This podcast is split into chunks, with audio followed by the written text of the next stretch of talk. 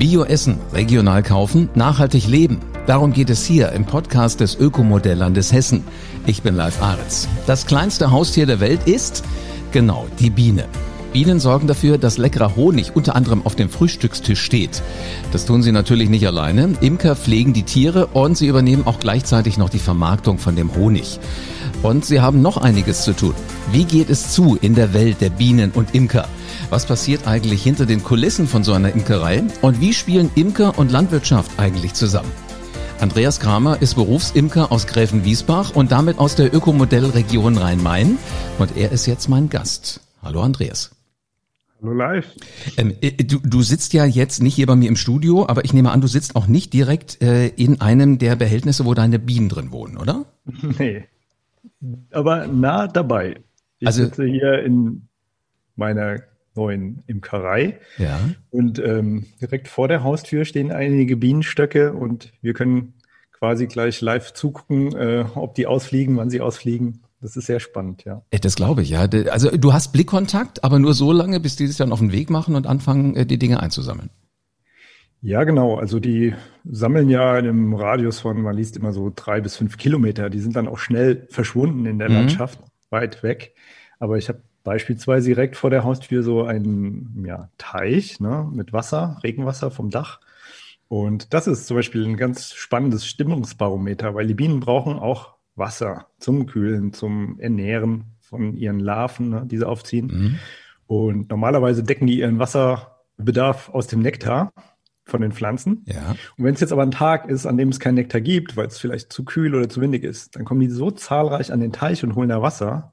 Und ähm, das kann ich hier aus dem Fenster sehen und das ist so richtig schönes Stimmungsbarometer für mich, immer sehr wichtig zu wissen.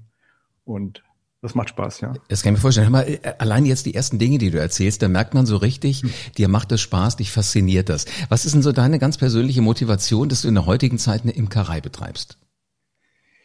Ja, also das ging so als Hobby los, als Quereinsteiger neben dem Beruf. Ne? Ich war 25 Jahre im Rettungsdienst, zuletzt Notfallsanitäter und das war irgendwie sehr stressig und die Bienen, die haben mir da irgendwie so ein, eine Erdung gegeben, so einen Ausgleich. Man ist auch so ein bisschen gezwungen, als Imker sich langsam zu bewegen. Ne? Bienen mhm. sehen sehr gute, schnelle Bewegungen und dann gibt's auch Stiche und ähm, ja, es ist einfach, es riecht fantastisch und ähm, man ist sehr dicht an der Natur und den Veränderungen im Jahreswechsel ähm, dran und das hat mir total gut gefallen. Ne? Also jede Jahreszeit hat so ihre Herausforderungen und ihre Tätigkeiten und ich mag diese, diese Rhythmen im, im Frühjahr, dass die Bienen wachsen und Honig machen und Schwärme abgeben und Königinnen ziehen und im Winter, wenn es dann ruhiger wird bei den Bienen, dann kann sich der Imker um die Honigvermarktung kümmern. Und ich bin auch gern unter Leuten. Also ich erzähle auch gern drüber mhm. und so diese diese Veränderung, die ist so abwechslungsreich und das macht mir Spaß. Ja. Sag mal, wenn du sagst, früher Rettungssanitäter, das glaube ich dir sofort, ja. dass das ein stressiger Job ist.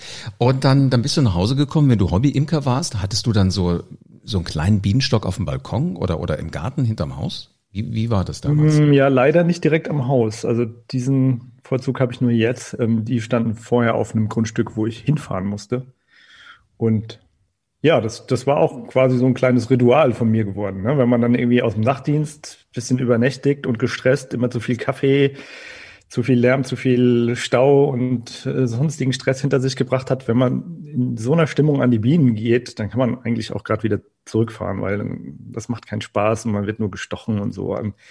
Ich habe mir dann echt zu eigen gemacht, da erstmal am Bienenplatz anzukommen und zu schauen, fliegen die heute und wenn ja, wie viele und in welche Richtung und wonach duftet es und bringen die irgendwas zurück und ist irgendwas neu aufgeblüht und ja, wenn man das mal so ein paar Minuten hat auf sich wirken lassen, dann merkt man, wie man ruhig wird und mhm. ähm, dann kann man an die Bienen gehen. Das klingt fast wie so eine so eine Meditation, die die du da ja. gemacht hast. Ist das so?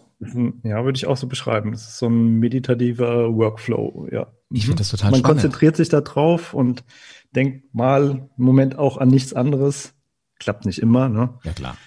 Manchmal ja, verpasse ich auch immer mein Handy vorher auszuschalten und dann klingelt es natürlich, wenn man gerade eine Wabe in der Hand hat und so. Also dann so ist jetzt nicht immer alles Friede, Freude, Eierkuchen, Harmonie, aber ähm, Das ist halt die ja. Welt, in der wir leben. Weißt du, auf der einen Seite noch genau. die, die, die sehr ähm, traditionellen Dinge, auf der anderen Seite halt diese Hightech-Dinge, die wir um uns herum haben. Aber was, was ich halt faszinierend finde, ist, dass du sagst, das, das verändert dich schon, das bringt dich runter, weil ich sehe eigentlich immer dann eine unglaubliche Hektik ausbrechen, wenn nur irgendwas, was nach Biene aussieht, sich einem zum Beispiel Frühstückstisch nähert, wenn Menschen draußen frühstücken. Ähm, dann kommt die Zeitung oder die, die Fliegenpatsche und sowas. Ist es sinnvoll oder kann man die eigentlich, eigentlich mitfrühstücken lassen? Die können ja mal gucken. Also Bienen, die Honigbiene hat eigentlich gar nicht so ein großes Interesse, jetzt da mit zu frühstücken. Das sind eher im Spätsommer die Wespen. Ne? Die holen mhm. sich dann mal ein Stück Schinken ab oder werden angelockt von der süßen Marmelade oder auch vom Honig. So und ähm, ja, die sind manchmal auch ein bisschen penetrant und die können natürlich auch schmerzhaft stechen. Und aber auch da schnelle Bewegungen mit der Zeitungsrolle oder danach schlagen oder so sind echt kontraproduktiv. Also Grunde reicht es dann einfach, die Schale mit der Marmelade abzudecken oder. das kann so einfach sein. Witzigerweise, ich erwische mich immer dabei, egal ob es Bienen oder Wespen sind, ich mache die Augen zu. Denk mir, dann sehen sie mich nicht mehr, ich sehe sie auch nicht mehr. Ist manchmal lustig, was man so macht, ne? Nein, das ist gar nicht schlecht. Also, ja. Sag mal, ähm, jetzt, genau, jetzt haben ja die Bienen auch sowas wie eine Wohnung. Äh, das nennt man Stock. Ist, bin ich da richtig? Ja. Genau. Jetzt hast du die früher auf dem Grundstück gehabt, wo du hinfahren musstest. Jetzt hast du gerade erzählt, sie sind in deiner Nähe. Kann man sagen, welche Eigenschaften so eine, so eine Wohnung von der Biene haben möchte? Also wo fühlen die sich wohl? Wo ziehen die ein? Ja, also es ist sogar relativ gut erforscht. Ursprünglich kommt die Honigbiene aus dem Wald und lebt gerne in Baumhöhlen, so in fünf, sechs Meter Höhe, ja, entfernt von irgendwelchen Räubern wie Bären oder so, die gerne auch mal Honig schlabbern. Und die Höhlen sind meistens so, haben ein Volumen von 40 Liter und sind hoch oval und haben gut isolierende Holzwände und einen kleinen Eingang, den man gut verteidigen kann, ne, dass auch keine Spechte oder Mäuse reindringen, eindringen. Ja, und ähm, in Anlehnung daran so ein bisschen ein Kompromiss äh, in Bezug auch auf den Imker sind es heute die Beuten oder Stöcke immer noch Holz Wohnungen, ne, vornehmlich. Ja, ja. Es gibt auch Kisten aus Styropor, aber die setzen die Bio-Imker nicht ein. Und die sind dann so ein bisschen ein Kompromiss zwischen dem, was die Biene braucht, nämlich einen Wetterschutz und eine Isolationshülle und einen optimalen Eingang. Und das, was der Imker ähm, dann für die Arbeit braucht. Ne? Also mit einer runden Höhle äh, und starken Holzwänden mit einem Klotz, der 200 Kilo schwer ist, ähm, damit lässt sich eben schwer imkern. Ich, ich habe mir gerade überlegt, wie du hochkletterst dann so äh, in fünf, sechs Meter Höhe und versuchst aus dem Baum das rauszukriegen. Also das macht man nicht. Wenn, wenn Bienenschwarm tatsächlich äh, Honig für uns produziert, dann wohnen die in der Immobilie, die du vorher aufgebaut hast. Ja, so ist es. Mhm. Und wo werden die dann hingestellt? Gibt es da strategisch clevere und nicht so clevere Orte? Also muss es Schatten haben, muss es Sonne haben? Worauf haben die Bienen Lust? Ja, also den ganzen Tag voll pralle Sonne, das mögen die nicht so gerne. Genauso wenig wie den ganzen Tag richtig kühlen Schatten. Ähm, so ein bisschen Morgensonne ist hilfreich. Und was Bienen gar nicht mögen, sind so windige, zugige, feuchte Ecken, ne? also so Bachtäler oder sowas. Das ist nicht gut für, für die Honigbiene. Und wenn man Bienen in der Beute irgendwo hinstellt, dann muss man das natürlich vorher mit dem Grundstücksbesitzer klären und ähm, muss ein bisschen danach schauen, dass es keine Konflikte gibt. Ne? Also wenn man die jetzt so direkt am Nachbars Gartenzaun dran stellt, dass die, wenn die rausfliegen, der Flugkorridor genau über die Terrasse vom Nachbarn geht. Also das sind Sachen, die kann man vermeiden sollte man nicht tun. Sind die nicht so begeistert, kann ich mir vorstellen. Äh, wenn du schon sagst, man muss da zusammenarbeiten, also du machst das ja als, als Profi, du bist der Profi-Imker und mhm. äh, ich denke mal, du hast wahrscheinlich ein paar Stücke mehr als ein Hobby-Imker. Das heißt, du wirst wahrscheinlich auch mit der, mit der Landwirtschaft zusammenarbeiten, oder? Gibt's gibt's dann da auch äh, Landwirte, wo du sagst, wir sind ganz dicke und ähm, dann wandern die Stöcke von, von ich sag mal, Wiese zu Wiese, von, von Acker zu Acker?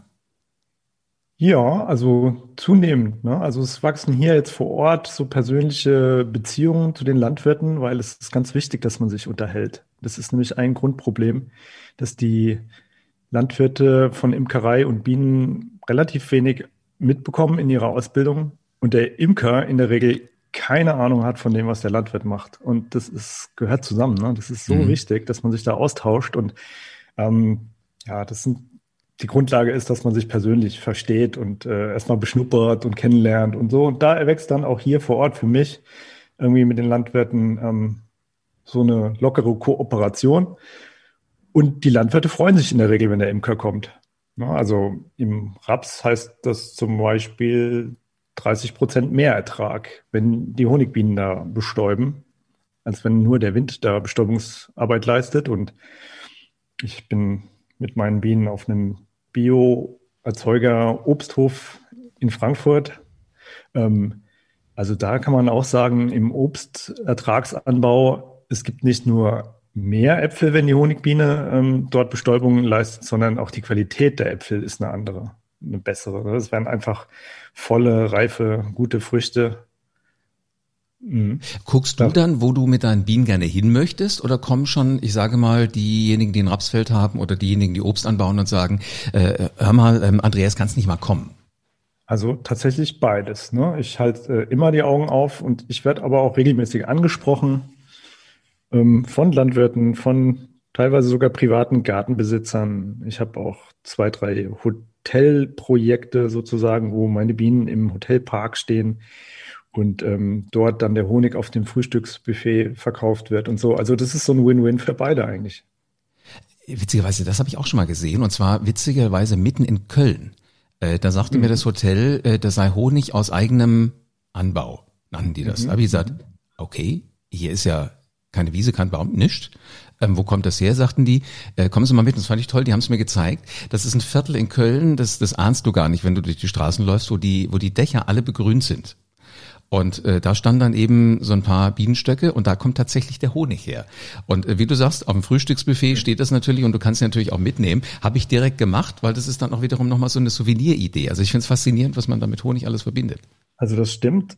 Und das kann ich nur doppelt unterstreichen. Das mache sogar ich auch in jedem Urlaub, in dem ich bin, ne, obwohl mhm. ich jetzt wirklich genug eigenen Honig hätte, habe. ich kaufe mir immer Honig vom Imker vor Ort.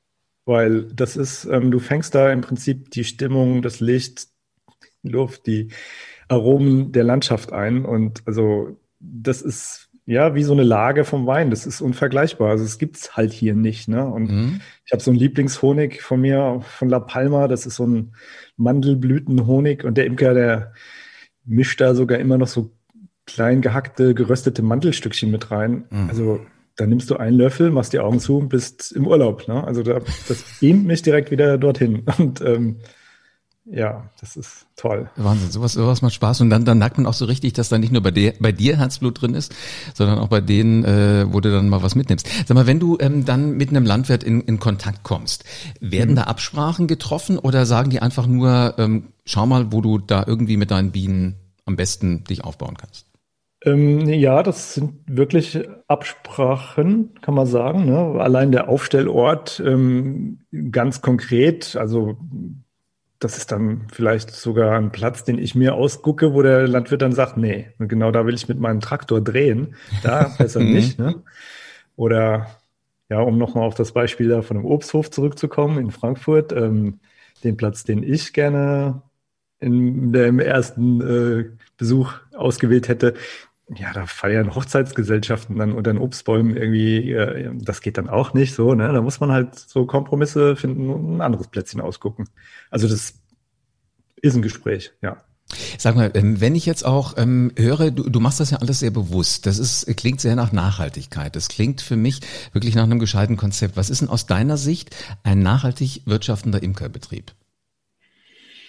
Also Nachhaltigkeit fängt, glaube ich, beim Imkern selbst ähm, beim Imker an. Also ich habe einen Freund, der hat nach zwölf Jahren sehr intensiver Imkerei aufgehört und der war ein Stück weit ausgebrannt. Ne? Er hat gesagt, er war in der ganzen Zeit kaum noch auf Geburtstagen, er war mit seiner Frau nicht mehr im Urlaub und ähm, die schwere körperliche Arbeit und von früh bis spät in der Arbeitsspitze. Und der ist regelrecht froh, dass er damit abgeschlossen hat. Und ich möchte nicht, dass das bei mir so weit kommt. Und ich habe jetzt in 25 Jahren Rettungsdienst den Rücken nicht kaputt gemacht und das soll jetzt nicht in der Imkerei passieren. Also mhm. ich achte zum Beispiel darauf, dass äh, Gebinde nicht schwerer sind als 25 Kilo. Ne? Und ich habe so technische Hilfen und überhaupt auch bei den Bienen. Also ich versuche so Extreme zu vermeiden. Ne? Also mal ein Beispiel zu geben. Also man kann Bienen von Tracht zu Tracht, also von Blüte zu Blüte transportieren. Ne? Nach der Frühjahrsblüte vielleicht in die Akazie und danach in die Kastanie und am Ende des Jahres noch in den Schwarzwald oder in die Heide. Und so kann man den Ertrag ziemlich deutlich steigern, aber das ist auch totaler Stress und Stress für den Imker und Stress für die Bienen und mit Risiken und Kosten verbunden. Und da ist echt die Überlegung, ob es nicht cleverer ist, ähm, die Bienen an einem Platz stehen zu bleiben, sich mit einer kleineren Erntemenge zu begnügen, ne, aber hat dann auf der anderen Seite auch diese Risiken nicht und die Kosten und so, also. Das klingt jetzt aber so, als wären die Bienen schon auch extrem neugierig. Also wenn du dann die Bienenstöcke an den Ort bringst, wo gerade was am Blühen ist, da schwärmen die sofort aus und gucken, was sie da ja. nach Hause holen können. Sofort. Also das ist so interessant auch zuzuschauen. Ne? Wenn du ein Bienenvolk verstellst. Das macht man dann meistens bei schlechtem Wetter oder nachts, wenn alle Sammelbienen aus dem Feld auch zu Hause sind. Die mhm. will man ja alle mitnehmen. Und ähm, wenn du die aufstellst und die Sonne kommt raus und die Temperaturen steigen, die fallen da nur aus dem Flugloch direkt in die nächsten Blüten. und die fliegen sich auch ganz schnell auf den neuen Standort ein. Also sie kommen raus, schauen sich das aus nächster Nähe an, drehen eine Runde, fliegen wieder ans Flugloch machen die nächste Runde ein bisschen größer, gucken sich das aus einem anderen Winkel an und fliegen wieder zurück. Und innerhalb kürzester Zeit kennen die sich da in der Umgebung perfekt aus. Ne? Die wissen dann, wo es Blütenstaub gibt und Nektar und Propolis und Wasser und also die können sich sogar die Uhrzeit merken. Ne? Also wo am Tag vorher um wie viel Uhr der Löwenzahn Pollen gebracht hat. Dann ist, ist ja ein Hammer. Also das, das heißt, du musst sie eigentlich auch mal beschützen. Also wenn, wenn du sagst, die brauchen mal ein bisschen Ruhe, dann lässt du sie tatsächlich stehen und äh, dann könnt ihr auch mal, wir würden sagen, relaxen, chillen. Ja, also das muss jeder Imker für sich mhm. entscheiden, mhm. ähm, wie er wirtschaftet. Aber für mich ist das so ein Begriff der Nachhaltigkeit, dass ich lieber sage, ein bisschen extensiver, ein bisschen so die, die Extremen rausgenommen und ähm, das zahlt sich an anderer Stelle dann für mich aus. Mhm. Jetzt sind ja äh, sowohl die Bienen, also deine kleinen Helferinnen, als auch du und äh, dein, dein ganzes Team, was du so um dich rum hast, ihr seid ja irgendwo auch etwas, was für diese ganze Ökologie, über die im Moment ja alle sprechen, extrem wichtig ist. Ähm, ja. Kann man auch sagen, dass das einen bestimmten Wert für die Region hat? Also, ja, das kann man definitiv. Also, dass die Bienen heute so eine Aufmerksamkeit erfahren und äh, ein Bewusstsein auch, auch medial ähm, in die letzten Jahre vorherrscht, ne? das ist jetzt gar nicht äh, auf die Imker zurückzuführen, sondern wir haben Analysten, großer Finanzdienstleister in Amerika mal ausgerechnet, was es bedeuten würde für die Gesellschaften, wenn die Biene als Bestäuber wegfällt. Ne? Und weil gerade die Pflanzen, die für unsere Nahrung ähm, eine Rolle spielen, Gemüse und Früchte und so. Das sind alles ähm, Pflanzen, die auf Insektenbestäubung angewiesen sind. Und das war echt eine Schockwelle zu erfahren, ähm, was das auch in Zahlen ausgedrückt mhm. bedeuten mhm. würde. Und der eine oder andere hat vielleicht diesen Film gesehen, More Than Honey. Da sieht man ja äh, in China, in einer Region, wo Insekten durch Gifteinsatz verschwunden sind, dass Landarbeiter mit dem Pinselchen in der Hand in den Baumkronen rumklettern und dann mit Blütenstaub da äh, Apfelbäume bestäuben. Also das ist schon konkret. Ne? Ich, ich habe ein Buch darüber gelesen und da, da verschlägst du dir die Sprache, wenn, wenn ja. du wenn du merkst, äh, wofür das alles wichtig ist, ja, finde ich faszinierend. Aber und äh, das geht noch viel weiter, ja. Und ich glaube, da wir wissen, dass wir da sehr wenig wissen. Ähm, ich habe allein mal ausgerechnet hier für unser Grundstück äh, die paar Bienenstöcke, die hier stehen, also die produzieren im Jahr 600 äh, Kilo Bienenmasse. Ne? Mhm. So ein Volk, die ziehen so über den Sommer, über das Jahr 200.000 Bienen auf und die leben im Sommer nur ganz kurz, vier, fünf, sechs Wochen vielleicht. Und dann sind die ganz schnell irgendwie Vogelfutter oder jede Eidechse freut sich darüber, jede Blindschleiche, jeder Igel. Also die sind einfach irgendwo auch in ihrer Biomasse die Grundlage für viel anderes Leben. Und entsprechend düngen die auch die Landschaft und ähm, es gibt Effekte, da weiß man, dass ähm, auch Pflanzen geschützt werden durch den Überflug von Insekten. Ne? Ja. Also gerade Wespen, wenn die irgendwie über eine Gemüsepflanze fliegen, die Räubchen, die daran knabbern, die können an der Vibration in der Luft ähm, durch den Flügelschlag erkennen, oh, da nähert sich ein Feind und hören für diese Zeit auf zu fressen. und äh, entsprechend weniger wird die Pflanze geschädigt. Und das passiert auch, wenn Bienen über Pflanzen fliegen. Und noch ein anderes Beispiel, was mir einfällt, ist, man weiß zum Beispiel von Hummeln, und das sind ja auch Wildbienen, ähm, die beimpfen Pflanzen bei ihren Blütenbesuchen mit Kreuzhefepilzen. Und das ist wiederum wichtig für Wiederkäuer, um zellulosehaltiges Material ähm, aufzuspalten. Also wenn eine Hummel auf der Wiese ist, ist das gut für eine Kuh, ja. Das muss ja. man sich mal überlegen. Also das sind Zusammenhänge. Ich glaube, da gibt es noch viel mehr. Ähm, das wissen wir ja alles noch gar nicht. Äh, das schreit nach einer zweiten Podcast-Folge, äh, Andreas, mit dir. Ähm, jetzt habe ich aber noch eine Frage. Also du arbeitest ja mit den Bienen zusammen, das habe hab ich jetzt schon gehört. Äh, Gibt es mhm. da noch jemanden, den du so um dich rum hast, regelmäßig, der ähm, auch mit in dieser Imkerei aktiv ist? Ja, meine Frau ist ähm, hier. Ähm, wir haben einen kleinen Hofladen Dafür ist sie zuständig und ähm, auch, ähm, ich sag mal, es gibt sehr, sehr viel Arbeit im Hintergrund, also nicht an den Bienenvölkern selbst, so mhm. Honigpflege, Abfüllen, Etikettieren, Rechnung schreiben, Kundenkontakt. Ähm, wir machen jetzt auch so Erlebnistage und Führungen, Seminare, Honigverkostung. Das organisiert sie alles. Und mit unserem Bienenwachs ähm, stellt sie ähm, Bienenwachstücher her, näht auch daraus Beutel. Also die, die finde ich auch super interessant. Ähm, Warum? Ja, also mit Bienenwachstüchern, das kennt man ja mittlerweile, das ist schon recht bekannt, kann man Frischhaltefolie und Alufolie in der Küche ersetzen. Aber diese Beutel, also die sind toll, die kann man als Brotkasten benutzen, man kann darin einfrieren. Gerade Brot bleibt lange saftig, frisch und schimmelt nicht. Und also das finde ich ein ganz tolles Produkt. Ist ein Hammer, ja. Also ich, ich, ich habe immer gedacht, ich wüsste viel über Honig, aber ich merke gerade, meine Lernkurve ist heute steil nach oben geschossen. Andreas, vielen herzlichen Dank dafür. Also äh, den Honig gibt es sowohl bei euch. Wo kriegt man ihn noch, wenn man jetzt nicht direkt in Gräfenwiesbach ist? Ja, also hier in der Region beim Reformhaus Hermann, ähm, im Terraverde Bio-Supermarkt in Bad Homburg, ähm, verschiedene Naturkostläden hier in der Region und auf dem Wochenmarkt am Riedberg Samstags sind wir da immer zu finden. Sehr spannend. Aber eigentlich interessanter ist es ja nochmal vorbeizukommen, oder?